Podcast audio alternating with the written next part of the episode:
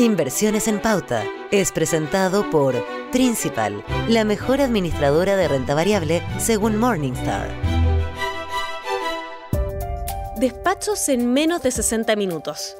Buscar la respuesta a una pregunta se demora menos de 60 segundos en Internet. La película recién estrenada está a solo un clic de distancia. Actualmente nos movemos en un mundo donde reina la inmediatez. Sin embargo, en las inversiones lo habitual es la espera. A menor plazo, mayor es el riesgo, debido a la exposición de eventos imprevistos y su impacto en el mercado. Pensemos en una inversión de un día para otro.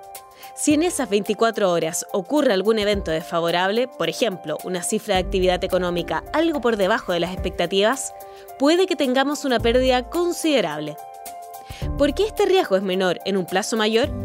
Porque en ese periodo más extenso irán sucediendo algunas noticias desfavorables que se verán compensadas por otras noticias positivas, lo que hará que finalmente el comportamiento tienda hacia su media.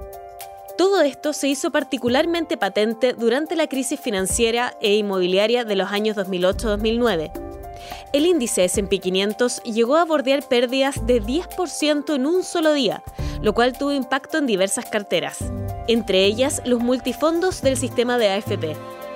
Entre septiembre de 2008 y marzo de 2009, el fondo A, el más riesgoso, cayó 33%. Es decir, el ahorro se redujo en un tercio en tan solo seis meses.